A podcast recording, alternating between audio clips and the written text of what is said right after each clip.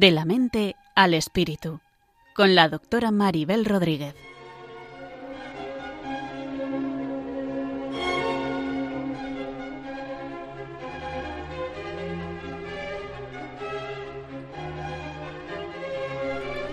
Saludos a todos y bienvenidos a un nuevo programa de la mente al espíritu. Un programa que pretende tender puentes desde la psicología y la psiquiatría a la espiritualidad y a la religión para llegar a tener una visión del ser humano más integrada y completa. En el programa de hoy hablaremos sobre los miedos, sobre lo que son, sobre si sirven o no para algo y sobre cómo afrontarlos. También plantearemos si podemos o no liberarnos de ellos. Porque todos hemos sentido miedo alguna vez, de una manera realista o de una manera exagerada.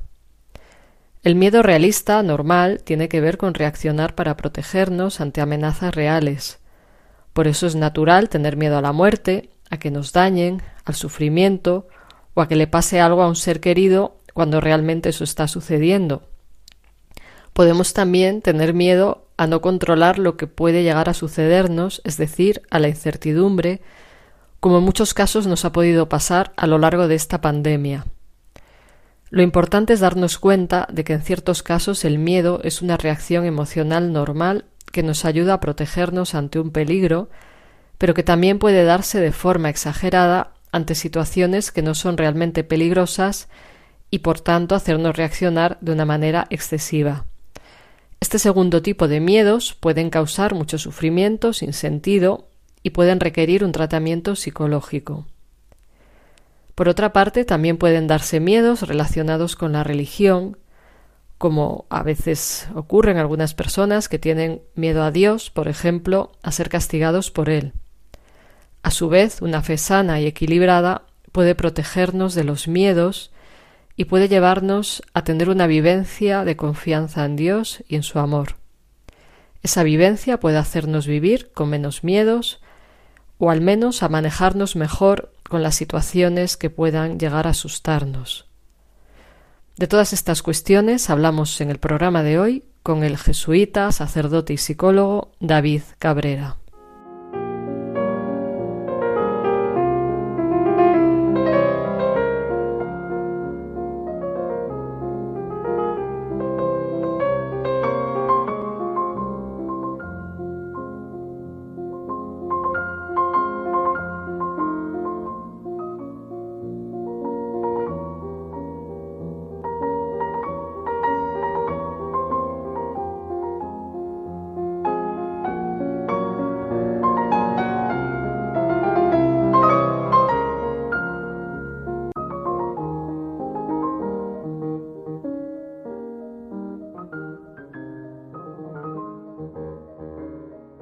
Pues aquí seguimos en De la mente al espíritu, al habla Maribel Rodríguez y como he comentado en la introducción, hoy vamos a hablar sobre los miedos y el invitado es David Cabrera, que ya ha participado con nosotros anteriormente. Él es jesuita, es sacerdote y además es psicólogo. Y le he invitado a este programa por el libro que ha escrito, Liberarnos del miedo, una voluntad entregada, ¿Podrías contarnos un poco de qué va el libro para luego ir entrando en el tema de los miedos? Hola Maribel, muchas gracias por la invitación. y gracias por estar aquí. Muchas gracias por compartir con vosotros. Bueno, el libro nace desde el deseo de, de tenerme para ayudar a otros a vivir con los miedos, en esa emoción, ¿verdad?, tan humana que sentimos todos, esa emoción primaria que llamamos en psicología, ¿no? que es una emoción que todo ser humano experimenta alguna vez en su vida, el miedo, y poder reflexionar cómo, bueno, cómo vivirlo más bien. ¿no? Eh, se me ocurría el título del libro, pues desde ahí, de poder ser más libres experimentando también ese miedo. ¿no? Eh, claro, como jesuita, como creyente, pues quise hacerlo dentro de un marco eh, de fe y elegí Jesús, la experiencia de Jesús en Nazaret en Getsemaní, ¿no? en ese momento de entrada en la pasión, en toda la experiencia de Jesús, ¿no? que ahí es donde se aparece quizás con mayor sentido que Jesús vivió el miedo eh, real, ¿no? dice el Evangelio, una angustia de muerte. ¿no? Bueno, y y mi reflexión fue poner en diálogo psicología y espiritualidad y aventurarme a dar algún antídoto para poder vivir el miedo. Entonces, mi libro va en esa línea. Bueno, muy bien, pues a ver si encontramos también antídotos y conversando contigo y podemos entender mejor de qué se trata esto del miedo. Y para irnos introduciendo en ello, ¿nos puedes explicar qué es el miedo? Porque aunque todos hemos vivido esa emoción alguna vez, pues igual tener alguna definición, ponerle nombre, puede ayudar también a, entenderla mejor. Claro, como os decía, el miedo es una emoción humana, humana en el sentido universal de la expresión. Se reconoce como una emoción que es primaria, porque está como en el fondo, las tenemos todos, la experimentamos todos. Eh, a mí me gustaría comenzar como diferenciando entre emoción y sentimiento, ¿no? Claro. Eh, claro, la emoción, yo por lo que uno va estudiando y ha ido también viviendo y escuchando a otros, ¿no? Bueno, la emoción tiene algo más que ver con el instante, con esa emoción poderosa, fuerte, que se siente, que nuestro cuerpo y nuestro espíritu, pues lo siente, lo siente con fuerza en ese momento. El sentimiento es algo más que nos acompaña en periodos más largos, más como de fondo, ¿no? Eh, el miedo lo ubicamos en esa emoción básica de algo muy potente que se experimenta en un tiempo breve, por así decirlo. Que sale como una chispa, ¿no? Eso es, que es algo de, instantáneo, ¿no? Es decir, ante algo que tenemos miedo, el miedo, claro, no vivimos permanentemente en el miedo y si eso ocurre, como tú y yo sabemos, entramos en patologías, en, en otras situaciones humanas que dificultan la vida, ¿no? El miedo es como más momentáneo, esa experiencia. Y es algo que se siente. A mí eso sí me gustaría que los oyentes pudieran también vivirlo, ¿no? Y, y entenderlo. Y es que el miedo lo vivimos, lo experimentamos, ¿no? No es una emoción en el sentido de que solamente uno diga, es que tengo miedo. No, siento el miedo, porque el miedo lo padecemos, ¿no? Y entonces... te afecta globalmente cuando es un miedo intenso. Eso es el y es normal alguna vez tener miedo, incluso es necesario proteger. De hecho, no tenerlo es un problema, ¿verdad? O sea, no tener miedo, porque el miedo es una emoción que nos ayuda a, vivir, o sea, nos ayuda a que nuestra vida eh, continúe, por así decirlo, ¿no? Y por eso el, hombre ha ido evolucionando en esta emoción primaria de sentir miedo. No todo el miedo eh, es negativo o es malo, ¿no? Si podemos también preguntarnos qué tipos de miedo hay o cómo colocamos los miedos. Claro, hay un miedo que nos ayuda a adaptarnos y hay un miedo que es desadaptativo, ¿no? Eh, el miedo adaptativo es el miedo que nos ayuda a prevenir, que nos ayuda a vencer aquello que nos ayuda a vivir más. Claro, nos hace ser prudentes, ¿no? Eso es, ¿no? Yo siempre pongo un ejemplo que es muy tonto, pero, pero me parece que todos lo entendemos bien, y es que no sé tú, pero yo si entra un león aquí en mi cuarto, donde estoy ahora, ¿no? Pues yo tengo miedo, la verdad. intentaría, intentaría huir, pues para que no me mate, ¿no? Para, para, que mi vida continúe, ¿no? Entonces el miedo tiene que ver con esto y ese miedo es bueno porque nos ayuda, nos ayuda, nos ayuda a, poder solucionar, buscar vías de escape, buscar soluciones para seguir eh, viviendo. ¿no? Eso ocurre con miedos que tienen que ver con, con, objetos, ¿no? como son los animales o la oscuridad o, o, incluso personas. Tememos la guerra o tememos la enfermedad y buscamos, ¿no? Ponemos soluciones. Claro, el miedo... Perdona, si sigue. No, iba a decir que el miedo desadaptativo es más bien esa experiencia de miedo que experimentamos y que no, no, no, nos ayuda a nada, ¿no? El vivo ejemplo de eso es la parálisis. Hay personas que cuando sienten mucho miedo se quedan paralizadas. Sí, no salen de casa, no hacen nada. Claro. Eh, la experiencia así más potente es todas las personas que viven un hecho muy traumático, como por ejemplo la guerra, una explosión. Sientes como una parálisis, ¿no? Y entonces esa parálisis, ese miedo que paraliza, que incluso uno no es consciente y todo el proceso cognitivo queda bloqueado, impide buscar una solución que permita sobrevivir. ¿no? Sí, que no eh, puedes pensar y no puedes actuar como consecuencia. Y es un poco también lo que se ha vivido en esta pandemia, que ha habido personas con un miedo adaptativo, es decir, para ser prudentes, y personas con un miedo desadaptativo que aún siguen viviendo asustadas. Hay personas que siguen viviendo como confinadas también por exceso de miedo. Entonces es encontrar un punto de equilibrio o quien no tiene nada de miedo y va por la vida como que no se va a contagiar y entonces se contagia y hasta se puede morir. Así es como lo llaman en los relatos bíblicos, el necio tiene que ver con eso, ¿no? Tiene que ver con esa experiencia de que no teme nada y entonces ese hombre o esa mujer es un terrorista, ¿no? En el sentido de que puede inmolarse porque no tiene miedo a la muerte, no teme dañar a otros, no teme que su vida termine, ¿no? Y claro, eso, es un riesgo. Por eso el miedo es bueno, o sea, tener miedo es bueno. Claro, sabemos que se complica, ¿verdad? Desde la psicología, psiquiatría, se complica cuando el miedo es excesivo, paraliza, genera mucha angustia, ¿no? Normalmente las personas eh, sienten corporalmente el miedo y, eso hace, ¿verdad?, que, se sufra mucho mm. cuando la persona experimenta el miedo.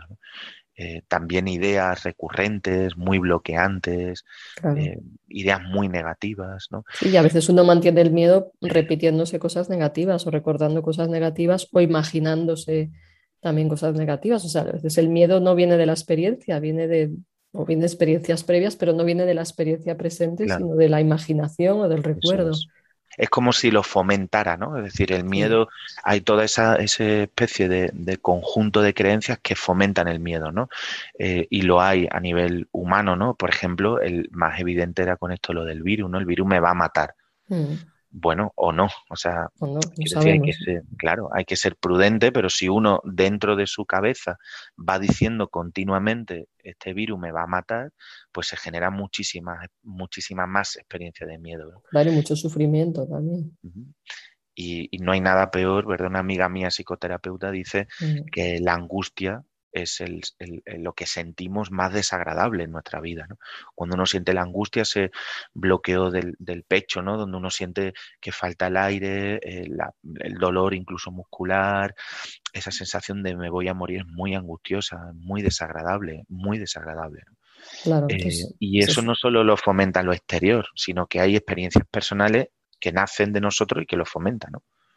Claro, y ahí no serviría de nada tener miedo. O sea, cuando es para protegernos y entra el león en nuestro cuarto y salir corriendo, pues es útil, ¿no? O cualquier, ante cualquier otra amenaza, pues es una especie de señal de alarma, de aviso, de ten cuidado, sal corriendo, protégete. Pero cuando no pasa nada y estás con la alarma puesta, pues sufres mucho. Claro, con lo del virus, ¿no? Pues no tiene sentido lo que decíamos, tener miedo ante la situación pandémica que vivimos, pues nos ayuda a prevenir. Usamos mascarillas, nos cuidamos la limpieza, cuidamos las distancias. ¿Eso desde dónde, desde dónde nace? Pues nace del deseo de seguir vivos, de no sufrir y nace de esa experiencia de tener algo de miedo, esa experiencia de emocional, experiencia emocional del miedo.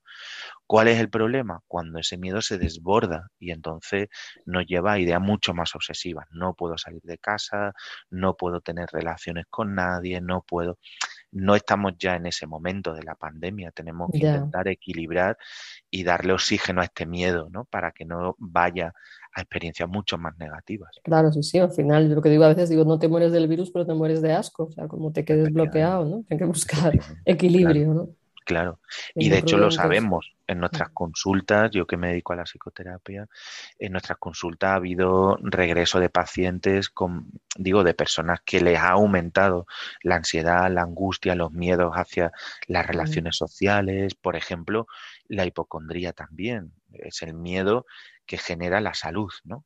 Y entonces, claro, hay personas que de repente ha aumentado mucho esa angustia de eh, siento mucho más dolor que antes, eh, siento mucha más preocupación de si respiro o no respiro, si me duele aquí o me duele allí, eh, si, si, las enfermedades añadidas a la experiencia del virus, ¿no? Con lo cual, como ves, todo esto está relacionado con el miedo. Claro, entonces vemos que tiene sus aspectos negativos, no sé si te ocurre alguno más, que no solo de aspectos positivos, negativos también. No sé si quieres añadir algo sobre aspectos positivos o negativos. en este programa que ponemos, ¿no? Y hacemos este esfuerzo de poner en diálogo la mente y el espíritu, creo que también el miedo tiene una parte espiritual eh, como negativa, ¿no? Y es temer a Dios. Sí, y hay muchas personas que nos han dicho, bueno, eh, realmente lo que estamos viviendo en la pandemia es un castigo divino. Esto ha empezado en el debate de muchas personas creyentes, ¿no? Y entonces, claro, eh, esto que nos manda Dios es un castigo y eso me hace temer. Entonces, eh, bueno, ese miedo que experimentamos espiritual nos puede ayudar a decir, bueno, ¿qué puedo hacer yo, verdad, para superarlo, para vivir más desde un Dios que nos hable más del Evangelio, de la buena noticia? o, sin embargo, entrar en una creencia donde sea eh, negativo el miedo que vivo y me separe más de Dios. Como un dios malo que lanza rayos como Zeus, ¿no? Que te lanza un virus para machacar y, bueno, que, que, yo no sé cómo se puede explicar eso del temor de Dios de alguna manera constructiva, ¿no? porque está por ahí pues explicado, no sé, en el Antiguo Testamento y en otras cosas, pero, pero ese temor de Dios puede tener algo positivo, siempre es negativo, porque hay quien lo entiende de diferente forma, ¿no? O sea, temor como respeto o temor como miedo, ¿no? Pero fíjate, si vamos a los padres antiguos de la iglesia, ¿no? Los, primeros cristianos, y desde ahí podemos escuchar y entender el temor de Dios. El temor de Dios no tiene que ver con temer y guardar distancia, como esa distancia protectora, por así decirlo, ¿no? No es el temor de Dios, sino como temo a Dios, me separo y distancio de Él. No es eso, ¿no? Temer de Dios, el temor de Dios tiene más que ver con la confianza y el abandono es decir, como temo a Dios, me acerco más a Él, deseo más tener confianza y abandonarme más a este Dios, ¿no? Pero es como ser conscientes de nuestro límite o algo así. Es un poco paradójico, ¿no? Sí, es difícil de entender. Es difícil de entender porque es paradójico, ¿no? Es decir, bueno, ¿cómo algo, temer a Dios, cómo me va a hacer acercarme a Él? Precisamente porque puedo confiar en Él, ¿no? Porque puedo es decir, porque mi vida tiene mayor sentido en el, en, el, en el, instante en el que se une más a Dios, en el que Entonces sería más sería como temor de no estar con él también. Efectivamente, ¿no? El temor de no estar sostenidos o de temor de fiarme solo de mi ego y no de él, o sea, como trascender el ego, que es el que puede dar más miedo, o sea, el egoísmo, etcétera y como el temor de no estar en, esa conexión. Y piensa también en la distancia ¿no? que se genera entre Dios y la criatura ¿no? y la persona. ¿no? Es decir, bueno, temer estar distante de Dios, temer no estar en Dios. ¿no? Claro, esto es una experiencia, ¿verdad? Y sabemos que quien no lo ha experimentado se va a apoyar mucho más en ese pilar del castigo, del Dios juez, del Dios exigente, porque así lo ha experimentado igual en su vida, ¿no? Pero no, no hablamos de ese temor de Dios, no es esa la experiencia de nuestra fe. Claro, eso no sería, entiendo, no sería cristiano. Recuerdo una investigación en la que salía que en enfermos terminales los que creían en un Dios castigador obviamente tenían mucho más miedo a la muerte, más ansiedad, depresión y de todo, ¿no? Claro, lo que se imaginan después es un Dios ahí esperándoles con, con una espada para castigarles o un juicio tremendo y hay personas que que han creído así y claro, sufren ante esa posibilidad de la muerte o viven con mucho más miedo. creo que también ahí es importante pues eh, aclarar este tipo de conceptos, ¿no? Claro, porque las ideas negativas, tanto humanas como espirituales, fomentan un miedo más desadaptativo, un miedo que nos hace vivir más en sistema de alerta, continuo, ¿no? En esa angustia del puedo o no puedo hacerlo, lo hago o no lo hago, lo vivo o no lo vivo, en esa inseguridad ¿no? permanente que genera el miedo, vivir en el miedo. Y tener una relación mucho más de apego eh, con Dios y con las personas, como sabemos, genera mayor confianza, genera mayor seguridad. No es porque estemos como excesivamente en Él, ¿no? Eh, no, no, porque estemos más cerca, ¿no? Eso lo sabemos, por las teorías del apego, no porque estemos más protegidos, eh, tenemos mayor seguridad, sino es sentirnos realmente en, afecto, en vínculo afectivo, más eh, unidos, ¿no? Sentirnos queridos, protegidos, ¿no? a mí me parece eso bonito, ¿no? Leí hace poco que me parecía sugerente en esto también del miedo, eh, un, cuento de estos de Tony de Melo, ¿no? De, estos del discípulo que le pregunta al maestro, ¿no? Y, es decir, bueno, el discípulo que le pregunta al maestro, ¿qué es mejor, eh, amar o ser amado? o dejarse amar, ¿no? Y entonces el maestro le dice al discípulo, el águila necesita un ala o dos alas para volar. Y me parece muy sugerente, porque creo que todas las personas necesitamos para vivir el amor y dejarse amar, ¿no? Y ser amados en el fondo, ¿no? Creo que esto tiene que ver con estas experiencias humanas y espirituales, ¿no? Amamos, nos amamos y amamos a los otros, pero nos tenemos que dejar amar eh, también por Dios y por los otros, ¿no? Yo creo que ahí se encuentra mucho el equilibrio de estas experiencias y emociones que podemos llamar negativas, ¿no? claro, y también hay quien dice que el amor es como el antídoto del miedo y que el miedo es opuesto al amor. ¿Eso cómo lo ves? Bueno, yo creo que el amor nos permite vivir con miedo. ¿eh? A veces el miedo es muy difícil de eliminarlo, lo sabemos en terapia, ¿no? Eh, sabemos, las teorías conductistas nos enseñan que las personas que sienten un miedo a algo, eh, poniéndose a eso, el miedo se quita, ¿no? Yo no diría la palabra se quita, no usaría esa atenúa o se modula. Yo diría se reduce, se aprende a vivir con él, ¿no? Es decir, se reduce, porque hay miedos que nos acompañarán toda la vida, ¿no? Eh, a lo mejor no miedos tan objetos, podemos aprender a vivir con ellos, pero se reduce, se reduce la experiencia con la exposición. Si vamos a la experiencia del amor, como tú ahora me preguntabas, creo que cuando uno se siente más amado, el miedo se reduce. Y entonces eso nos pasa con Dios, por ejemplo, ese Dios que es misterio el, Dios tremendo del misterio que nos ayuda a la fenomenología de las religiones, ¿no? Nos hablan de ese miedo misterioso que genera miedo, pero esto será verdad, no será verdad, estará, no estará, existirá, no existirá. Ese miedo que puede generar el misterio de Dios, bueno, si nos sentimos amados por Él y si experimentamos el amor de Dios, el miedo se va a reducir y nos vamos a poder sumergir en el misterio, ¿no? Entonces, muy importante la vinculación entre miedo y amor. Claro, claro, entiendo. O sea, que el amor atenúa ese miedo, aunque a la vez cuando amamos a otros seres humanos sufrimos más cuando les perdemos. Puede haber un miedo a perderles si están enfermos y pueden morir, ¿no? O sea, que, amar no implica que ya nunca más tengas miedo, pero quizás ayuda a vivir con menos miedo o, de otra manera, ¿no? Claro, por eso yo quitaría la palabra quitar o eliminaría la palabra quitar el miedo, ¿no? Sino más bien usaría la palabra rebajar, o sea, disminuir el miedo, ¿no? Claro, sentirse amado y experimentar el amor, claro que sí, lo sabemos por las relaciones humanas que quien ama sufre, claro, porque el amor a veces hace sufrir, ¿no?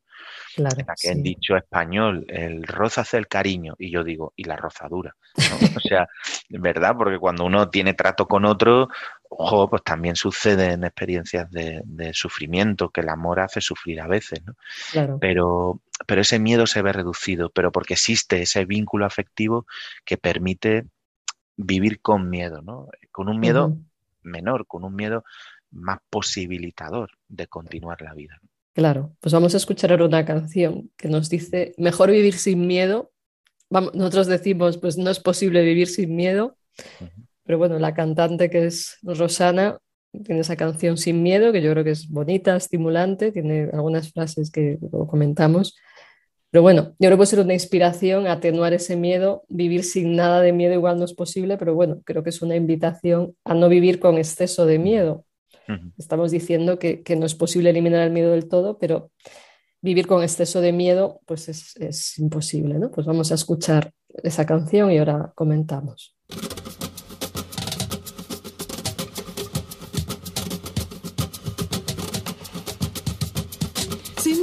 Sientes que la suerte está contigo, jugando con los duendes, abrigándote el camino, haciendo a cada paso mejor de lo vivido, mejor vivir sin miedo, sin miedo, lo malo se nos va volviendo bueno. Las calles se confunden con el cielo y nos hacemos aves sobrevolando el suelo así sin miedo. Si quieres las estrellas, vuelco el cielo. No hay sueños imposibles ni tan lejos.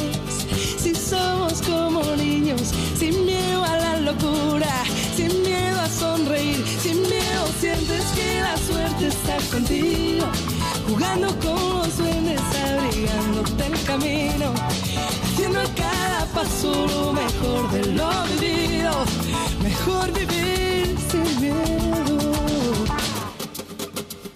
sin miedo. Las olas se acarician con el fuego, si alzamos bien las yemas de los dedos, podemos de puntillas tocar el así sin miedo. Las manos se nos llenan de deseos que no son imposibles ni están lejos. Si somos como niños, sin miedo a la ternura, sin miedo a ser feliz, sin miedo sientes que la suerte está contigo, jugando con los duendes, abrigando el camino, haciendo cada paso lo mejor de lo vivido, mejor vivir sin miedo, lo malo se nos va volviendo bueno. Si quieres las estrellas, vuelco al cielo, sin miedo a la locura sin miedo a sonreír, sin miedo sientes que la suerte está contigo, jugando con los duendes, abrigándote el camino, haciendo cada paso lo mejor de lo vivido, mejor vivir sin miedo. Sí, sin miedo sientes que la suerte está contigo,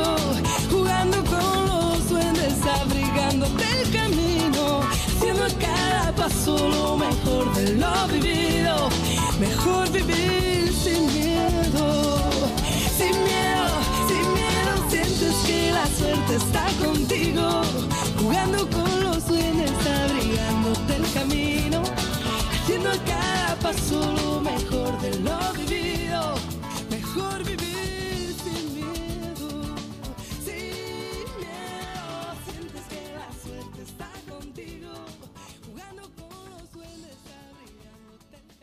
Pues aquí seguimos en De la mente al espíritu. Hoy estamos con David Cabrera, que es jesuita, sacerdote y psicólogo. Y acabamos de escuchar la canción Mejor vivir sin miedo de la cantante Rosana. Estábamos comentando que vivir sin nada de nada de miedo, pues que no puede ser. No sé si algún santo lo ha conseguido, pero bueno, que vivir sin nada de nada de miedo. Vamos a decir, Maribel, es difícil. es Difícil. complicado vivir sin miedo. ¿Tú, qué, ¿Tú dirías algo sobre esta canción de Mejor vivir sin miedo? ¿A ti qué te, qué te parece?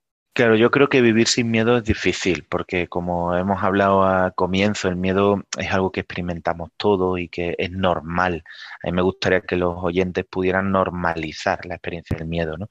Pero hay algo que sí rescato de la canción y es como el deseo de arriesgar, ¿no? O sea, creo que el miedo tenemos que plantarle cara. Y a mí la canción me habla un poco de eso, ¿no? Es posible, ¿no? Mejor vivir sin miedo, claro, eh, es mejor vivir sin miedo. Ojalá fuera así, es un deseo, pero sabemos que no, no siempre es posible. Hay normalizar el miedo. Pero, pero podemos arriesgar, vamos a, a vivirlo, a afrontarlo, no, no, no nos dejemos arrinconar por el miedo, ¿no? Yo lo rescato desde ahí, por eso me gusta cuando Rosana en la canción dice lo malo se vuelve bueno, claro. O sea, algo Sí. que es malo como el miedo se puede volver bueno si lo afrontamos, si, si realmente le plantamos cara, ¿no? Y, y no nos dejamos arrinconar por él, ¿no? O, o eso que esa imagen que usa ella, ¿no? Pon- puntillas, tocar el universo, ¿no? Dice ella como ponerse de puntillas, ¿no? Me habla también de eso, ese pequeño esfuerzo o gran esfuerzo de ponernos de puntilla e intentar, oye, ir más allá, Claro. ampliar, ¿no? Ampliar la experiencia del miedo. Eh, bueno, yo iría por ahí. Me parece sugerente la letra en, esa, en esas metáforas que usa para ayudarnos a, a afrontar el miedo y, y a normalizarlo. Claro, y a mirar más allá de él. O sea, no, es una alerta que nos indica cosas, pero no- que no sea solo miedo, ¿no? O sea, esa parálisis, sino poder discernir, poder pensar, poder atrevernos a mirar un poco más allá con prudencia. Yo creo que esa es la invitación también de la canción. Y que aunque no podamos eliminarlo, pues quizás haya formas de manejarse con el miedo. No sé si quieres aportarnos algo más al respecto de cómo manejar estos miedos que surgen, que Ujú. son naturales o no. Claro. A mí, mira, me gustaría eh, distinguir como dos eh, aspectos importantes del miedo, ¿no? Creo que es más común eh, lo objetivo y lo subjetivo, ¿no? Y distingo el miedo ante algo objetivo, ante un objeto. Y tú dices, bueno, normalmente es lo que más nos encontramos, ¿no? Que tú dices, bueno, temo a un animal o temo, como decía, la oscuridad o temo a personas, temo estar encerrado, temo los ascensores, ¿no? Hace poco eh, estaba yo con un grupo y, un, y se estropeó el ascensor y se quedó una pobre mujer encerrada en el ascensor 40 minutos. Y dijo ella, llevo años tratándome el miedo a quedarme encerrada en un ascensor y ahora he tenido la oportunidad de poder vencerlo eh, afrontándome en ello, ¿no? Eh, ese es el miedo objeto, el objeto. Pero a mí, María, me gustaría rescatar el miedo más subjetivo, que creo yo que es más es- experiencial, ¿no? Un miedo que nos lleva como cada uno afrontamos distintas cosas de la vida, por ejemplo, la muerte, que es algo que todos vamos a vivir, ¿no? O el miedo a, la existencia sin sentido, ¿no? Personas que de repente dicen eh, en lo que trabajaba o, mi, sentido de la vida o mi vocación, de repente se ve cuestionada o se ve puesta, ¿verdad?, en, una especie de, de, cruces de camino, ¿no? Claro, ese miedo es más existencial, no es un miedo, ¿no? En ambos miedos nos ayuda a afrontarlo. ¿Eh? O sea, yo creo que eso como primera cosa yo sí rescataría. El miedo hay que afrontarlo. Y yo diría que el miedo hay que hablarlo. Cuando se queda en lo privado, cuando se queda en lo, en lo como más escondido de nosotros, cuando lo silenciamos, el miedo es mucho mayor es mucho más grande. Sí, tú lo alimentas porque lo, acabas absolutizando contándote más historias de miedo a ti mismo. Eso es, ¿no? Y se va dando falsas creencias en torno a ese miedo. Yo invitaría a que las personas podamos dialogar sobre el miedo, aquello a lo que tememos, sea objeto, sea subjetivo. Pero animaría a la comunicación de la experiencia del, miedo, ¿no? Es decir, bueno, ¿esto qué, genera en mí? ¿Qué, va ¿no? Eh, generando en mí? Entonces, mm, creo que eso ayuda mucho, no solo a afrontarlo, sino a hablarlo, comunicarlo. también si uno va comprendiendo su miedo, entiende el de los demás, no se burla de ello, tiene paciencia, podemos mm, acompañar, podemos guiar. Entonces, también entrar en los propios sentimientos, emociones y comprenderlas ayuda a que entendamos mejor a otros y podamos empatizar, pues desde la señora esta del ascensor, a otros que lo pasan mal, aunque nos parezcan miedos absurdos. Entonces, entender que, esa emoción subjetiva del miedo, aunque a veces parezca, no sé, absurda, tener miedo a una araña, a una hormiga, cosas así, que serían pues miedos de tipo fóbico, pues hacen sufrir mucho. Entonces también entender que esa persona no está viendo una araña, una hormiga, sino está viendo un león, como si yo viera un león. Y creo que también hay que trabajar la empatía de ver que hay personas que el miedo les, les supera y tenemos que tener paciencia con ellas también. Claro, y no es una tontería. Hay veces que decimos, qué tontería, algo tan pequeño, temer algo, no. No es una tontería porque la experiencia vital que ella está viviendo puede ser enorme. Claro. Y, realmente de sufrimiento, ¿no? Entonces es muy importante que, empaticemos con ese miedo y que le demos de verdad sentido a todo esto, ¿no? No nos dejemos ¿eh?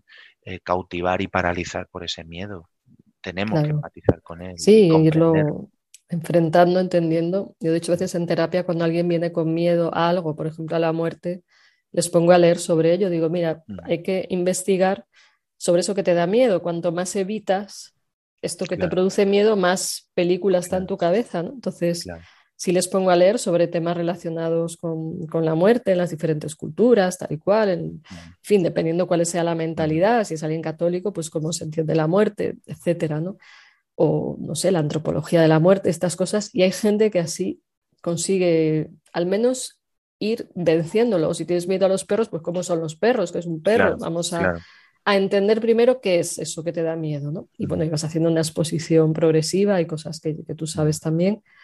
Pero a mí me parece curioso ese, ese fenómeno del miedo subjetivo, cómo uno lo alimenta cuando no conoce la realidad en sí, o cómo se desplaza el miedo de unas cosas a otras, porque me venía, cuando hablabas del miedo existencial, ese miedo a que la vida no tenga sentido, me venía la experiencia de una paciente mía, que es interesante, pasó muchos años con miedo a volar en avión y poco a poco lo empezó a superar y cuando ya lo supera, me dice, me he dado cuenta de por qué tenía miedo a montar en avión. Dice, porque tenía miedo a morir y tenía miedo a morir porque no me atrevía a vivir la vida que yo quiero vivir. Entonces, porque su vida estaba siendo sin sentido. Cuando se dio cuenta de esa conexión entre esos miedos y empezó a valorar más su vida, de repente cogió un mes no sé cuántos vuelos para hacer un montón de, hacer una especie de tour, recuperando el tiempo. Y me resultó sorprendente cómo ella detectó ese origen del miedo, que era no vivir siendo fiel a sí misma, no vivir la vida que tenía que vivir. Entonces también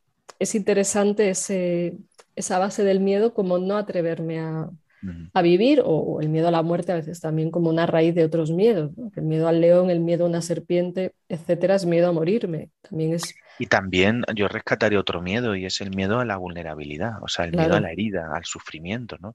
Que ese es un miedo que es muy humano, tememos sufrir, ¿no? Y de hecho sabemos que quien no teme el sufrimiento tiene un problema. Fíjate esta noticia de actualidad, ¿no? De este joven que ha intentado matar a otra, a otra joven por el hecho de, experimentar qué, es, qué suponía Qué em, barbaridad. generar daño, ¿no? Y, y, y matar a otra persona, ¿no? Y yo digo, claro, eso es, eso es una falta de emoción tremenda, porque, porque eso conlleva, oye, ¿qué siente la persona que sufre? Y eso tenemos tenemos miedo al sufrimiento y tenemos que aceptar que tememos la herida, ¿no? Claro, esto tiene gradualidad y hay personas que temen más, personas que temen menos, que se obsesionan más, que se... Bueno, pues depende de cada uno de nosotros y de nuestras concepciones y creencias personales, pero eh, este es un miedo real, las personas tememos sufrir, ¿no? Si yo rescataría otra cosa también importante, y porque aquí hablábamos cuando escuchaba este caso de tu paciente, ¿no? Eh, cómo el pensamiento alimenta o nuestras creencias alimentan el miedo, ¿no? Pero también quisiera que pudiéramos conectar con nuestro cuerpo, ¿no? Eh, y también hay técnicas que conocemos de relajación, de conexión personal, que nos ayudan a que podamos de alguna manera ¿eh? controlar la repercusión del miedo en nuestro cuerpo.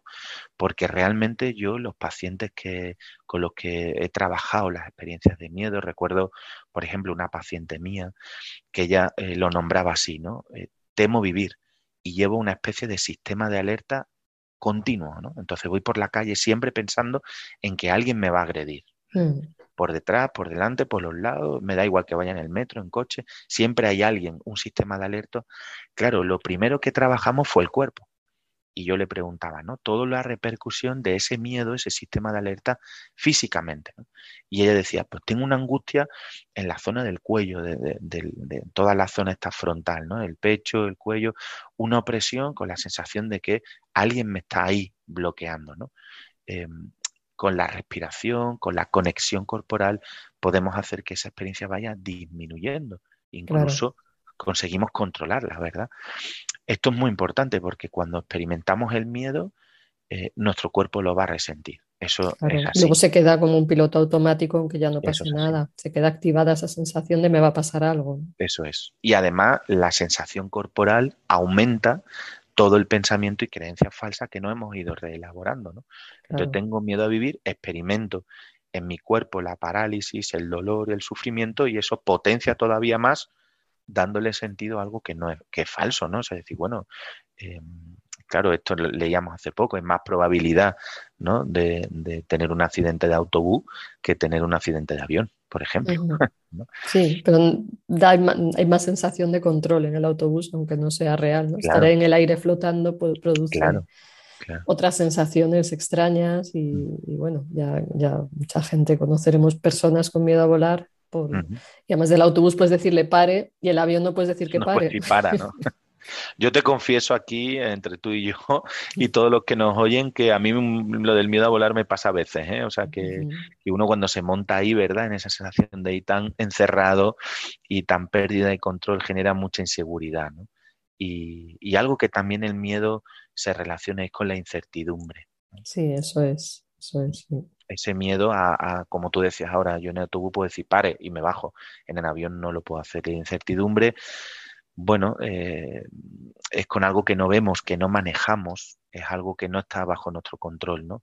Y eso, fíjate, nos ha pasado también ahora con el virus, ¿no? Que es algo tan pequeño y tan demoledor a niveles personales, incluso sociales. Algo que no vemos. De hecho, algún médico ha puesto el título a este virus como el virus silencioso prácticamente porque no hace ruido, no se le ve, no se le nota, pero sin embargo devastador, como vamos viendo en los últimos años, ¿no? Eh, genera muchísima incertidumbre. Sí, hay que aprender a vivir con ellos. Y en el fondo la vida es incertidumbre, pero no lo pensamos, ¿no? ¿Qué va a pasar mañana? Que tengamos una agenda planificada, pues no sabemos, puede haber muchos factores que interfieran, ¿no? Pero bueno, hay un cierto margen de confianza, pero, pero nos cuesta a veces entender que la vida pues puede, puede tener cambios o que no controlamos las cosas y, lo de aprender a vivir con incertidumbre y, que nosotros no somos los dioses ni los creadores de la realidad, pues no siempre es fácil, ¿no? Y quería Esto ir un lleva poco... detrás. Sí, sí. No, te iba a decir, al hilo de esto, creo que lleva de fondo una cosa muy de la antropología humana, ¿no? Y es nuestra finitud, ¿verdad? El ser humano por naturaleza es finito. Claro. No lo puede todo, no lo vive todo, no lo lleva todo. Y claro, eso genera mucha incertidumbre, pero va en nuestra naturaleza humana. Claro, Así pero no nos gusta pensar, vivimos con una sensación de omnipotencia muchas Claro. veces. claro, De yo controlo, ¿no? Hasta que no controlas, pero bueno, claro, hay cosas que controlamos y otras que no controlamos. claro. Y, y quería también, aprovechando que tu libro toca el tema de la espiritualidad, pues si nos puedes hablar un poco más, algo hemos hablado del temor de Dios, si hay algo más que tú quieras comentarnos sobre la relación entre el miedo y el tema espiritual, qué, qué relaciones has encontrado ahí. Mira, yo empecé también por pensar, ¿no? Si la voluntad de Dios, por eso le puse ese subtítulo al libro, Voluntad entregada, ¿no? Porque yo pensé, claro, cuando recibimos algo de Dios, la voluntad de Dios, voluntad divina, claro, la primera concepción es que eso es bueno para nosotros, si no Dios no nos lo, no lo pediría, ¿verdad? O sea, Dios no intenta hacernos mal, sino que la voluntad de Dios es buena, ¿no? Claro. Entonces tememos esa voluntad y se genera un conflicto entre la voluntad personal y la voluntad, lo que yo quiero para mí, lo que quiere Dios para mí o lo que Dios me propone, me sueña, ¿no? Y ahí arrancó esta idea de poner en relación lo personal, o sea, lo- el miedo humano con el miedo espiritual, ¿no? Y por eso el foco fue buscando y, y encontré en Jesús esa experiencia, ¿no? Como esa experiencia profunda de que Jesús realmente sintió miedo, sintió un miedo personal, eh, sintió un miedo humano, la angustia de muerte, sintió esa experiencia que claro, en Gesemaní se ve muy bien, ¿no? Ese diálogo entre las voluntades. eh. Y esto es muy espiritual. Tememos algo, nos genera miedo esa entrega total de nuestro yo. ¿No? Eso es lo que Jesús vivió. No tanto el plan de Dios, que eso sabemos por el análisis teológico del texto, sabemos que no es que Jesús temiera el plan de Dios, pero sí los modos, ¿no? Los modos de vivir la pasión. Y eso no sé si muchas veces nos lo hemos preguntado. ¿Realmente era necesario eh, padecer tanto para Realmente vivir este sueño de Dios, de la entrega y de, y de la plenitud del reino. ¿no? Entonces, espiritualmente creo que también tememos. Tememos no solamente a niveles psicológicos, sino a niveles espirituales. Tememos la, la experiencia de miedo espiritual, ¿no? En Sí, esto. eso que decías de desprenderse del yo, algo así, ¿no? O sea, que también eso es un miedo muy básico, dejar de ser yo, que tiene que ver con la muerte, tiene que ver con entregarse a la voluntad de Dios, o sea, desprendernos de nuestros deseos más personales, pues también puede, puede Claro, de estar hecho, detrás de esto que estás claro. explicando. De hecho, a veces los santos padres eh, hablan de esto, ¿no? Hablan del, del descentramiento, o sea, el la combate interior se sucede aquí, ¿no? Se sucede entre eh, lo que Dios pide de nosotros, lo que Dios es en nosotros, somos imagen y semejanza de Dios, con el yo, con el yo que también es protagonista siempre, ¿no? Y se genera ese combate entre, bueno, claro, yo creo que en nuestra espiritualidad cristiana no podemos desaparecer, eso es muy difícil, dejar de ser. Yo, no sé, yo no sé si alguien lo consigue, eso es muy complicado, yo diría que más bien no se puede, porque Claro, pero igual es ser yo mirando más allá de mí, ¿no? nuestra fe es una fe encarnatoria, es Dios en mí y yo en Dios, ¿no? Entonces, es, es no ser el yo, no absolutizarlo, no que el yo esté en el centro de todo, sino descentrado, o sea, que Dios ocupe el centro de nuestra vida, ¿no? Y entonces, claro, tememos descentrarnos, yo creo que eso es verdad y que en nuestra vida lo experimentamos, ¿no? Pero no, no temamos desaparecer, porque no desaparecemos, Dios siempre está en nosotros y nosotros en Él, ¿no? Entonces creo que eso es una experiencia muy profunda y espiritual en ese combate entre el yo y Dios, ¿no? Y hablas de, ese miedo que sintió Jesús. ¿Qué experiencia se esconde tras Getsemaní? ¿De eso quieres aportarnos algo Bueno, más? eh, lo que yo he ido estudiando y he ido reflexionando es que creo que Jesús temió. Eh, eh, de hecho, vamos, solo hay que leer el texto ¿eh? en el Evangelio para descubrir eso es lo que dice Jesús, ¿no? Si, si es tu voluntad, que sea así, pero si se puede, que pase de mí este cáliz, ¿no? Sabemos que el cáliz es el símbolo del sumo sacerdote, del sacrificio pascual, ¿no? Esa sangre derramada, ¿no? Y el cáliz tiene que ver también con quien comparte conmigo, vive lo mismo que yo, ¿no? Eh, Entonces en Jesús se esconde esta realidad y es que, claro, si, si, es tu voluntad, pues yo acepto esto, pero si puede ser que pase de mí este cáliz, ¿no? Es decir, este sacrificio que supone la entrega de ese modo. Recordemos que Jesús vivió una auténtica pasión, ¿no? Pasión de cruz, de despojo, de violencia. No sé, yo no estaba allí, ¿verdad? Y no sé si la película de la pasión de Mel Gibson refleja bien o no toda la sangre que eso pidió, pero bueno, no lo sé. Pero sí, sí, sabemos que fue una auténtica pasión, así el relato no lo dice, ¿no? Entonces yo creo que Jesús experimentó de verdad esa emoción humana del miedo. Tener miedo Ahora también vemos en Jesús cómo Jesús se va liberando de él, ¿no? Eh, y lo hace por una, una, experiencia mística y es la oración, la oración de abandono al Padre, ¿no? Recordemos que en ese texto hasta tres veces Jesús se separa de los discípulos para ir a orar, tres veces va en la soledad, ¿no? Eh, y sabemos que en el Evangelio cuando aparece tres veces que esto es importante. Entonces, eh, tres veces Jesús se aparta a orar con Dios Padre para poder superar el miedo y es abandonarse a la confianza de Dios, al sueño de Dios, al amor de Dios. Creo que ahí tenemos para nosotros una experiencia para poder superar nuestros miedos. ¿no? mirar más allá de él, ¿no? O sea, que estamos diciendo, y por algo más importante que el propio miedo. Y abandonarnos también a ese misterio, como antes hemos dicho, ¿no? Entonces, generar vínculo con Dios, generar relación íntima, como es la oración, generar encuentro, generar experiencia, es bueno y es útil para vencer los miedos a niveles más psicológicos o más espirituales, ¿eh? cada uno como, como, lo vaya sintiendo. Claro, pues sí. ¿Y la fe nos puede ayudar a liberarnos del miedo? La fe es confiar en Dios, ¿no? O sea, vemos que la fe, la fe en el fondo es esa confianza que tenemos en Dios y en un Dios bueno y misericordioso, que es el Dios compasivo del Evangelio y Jesús, ¿no? Entonces la fe nos ayuda, nos ayuda a sentirnos más libres, ¿no? Pensar que el miedo, como experiencia que nos ata y nos paraliza, poder liberarnos de él es si realmente tenemos confianza en nosotros mismos, lo sabemos por las terapias de psicología, pero las terapias espirituales nos enseñan esto confiar en un Dios bueno nos ayuda a liberarnos del miedo, ¿no? a no sentirnos atados, arrinconados, paralizados. ¿no? Que llamas terapias espirituales, por si alguno no... Vamos, sí, por saber a qué te refieres. Claro, las terapias espirituales, todo lo que los santos padres nos han enseñado eh, en esta reflexión de modos, ¿verdad?, de trabajarse espiritualmente. ¿no?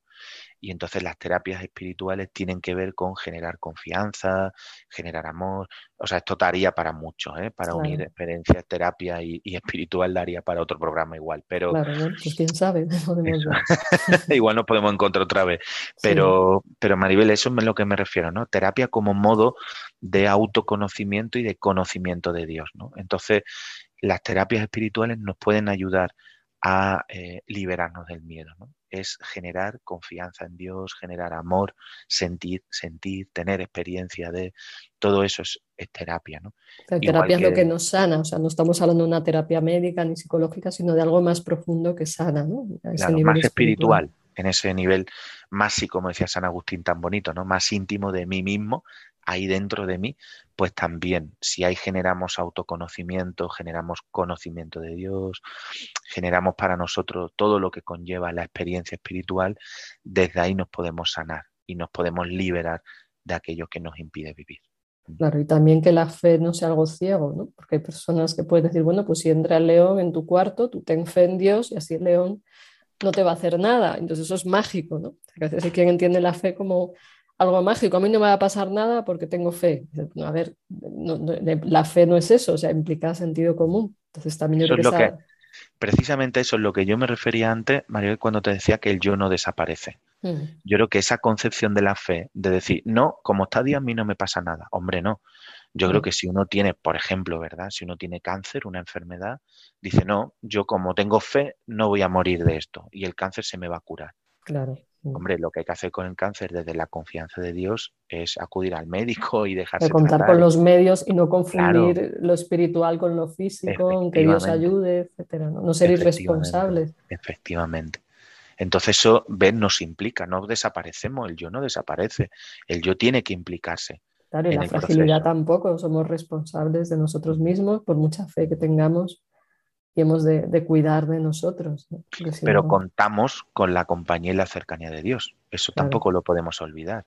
Claro, claro, o sea, es, o sea, yo creo que es interesante pararse a pensar en esto, ¿no? O sea, que la fe no, no nos quita responsabilidad ni nos quita vulnerabilidad, pero hay que ver cómo aporta desde ese, desde ese camino que, que tú estás planteando, aprender a vivir de una manera más prudente o más razonable o con menos miedos absurdos, ¿no? El, miedo necesario es, es sano, ¿no? Bueno, pues estoy enferma, no quiero morir, voy al médico y me pongo en tratamientos y además uno reza, pues fenomenal, y si se ocurre un milagro, pues todavía mejor. Pero yo no puedo manipular a Dios para que haga un milagro a mi medida, que a veces creo que es una tentación que se puede tener.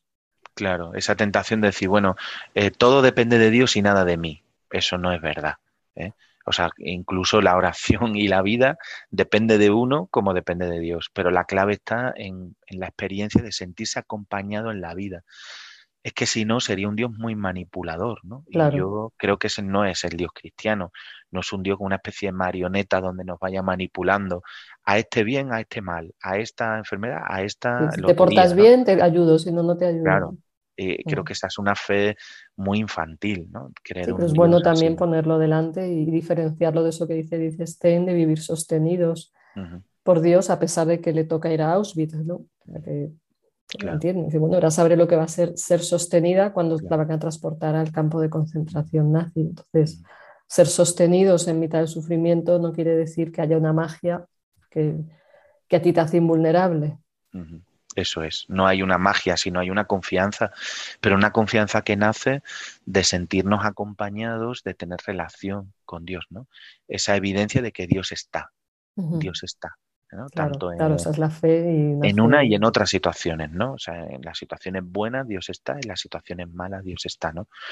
Como aquel dicho que decíamos en el colegio, ¿no? He aprobado, me han suspendido, ¿no? Ah, Entonces, como, ¿verdad? Yo he aprobado por mí cuando las cosas me van bien, cuando me van mal, no es culpa de Dios, no. O sea, Dios está en lo bueno y en lo malo. Dios está en la vida y nos acompaña en la vida. ¿no? Claro, porque además la fe mágica implica que, mucha gente se enfada con Dios porque no cumple sus deseos. Entonces es un Dios a medida ¿no? también.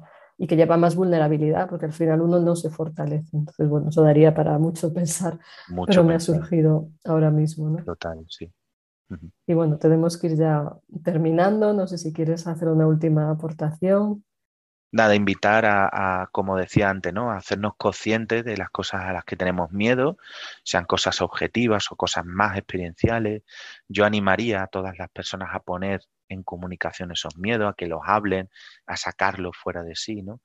Y luego a darle espacio a todos los que somos creyentes a, a sentir que Dios nos puede acompañar y nos puede liberar también de esos miedos, ¿no?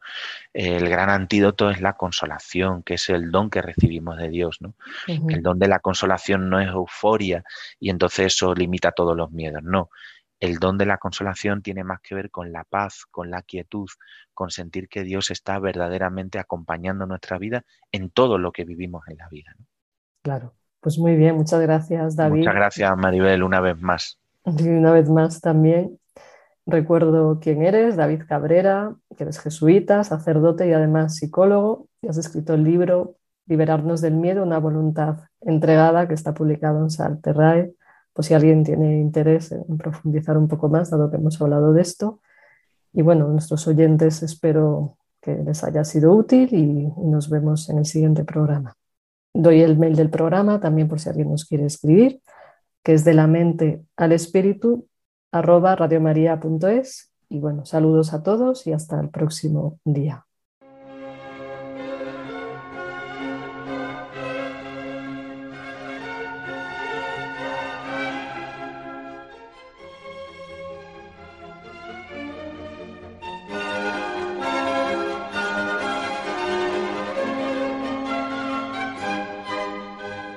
De la mente al espíritu con la doctora Maribel Rodríguez.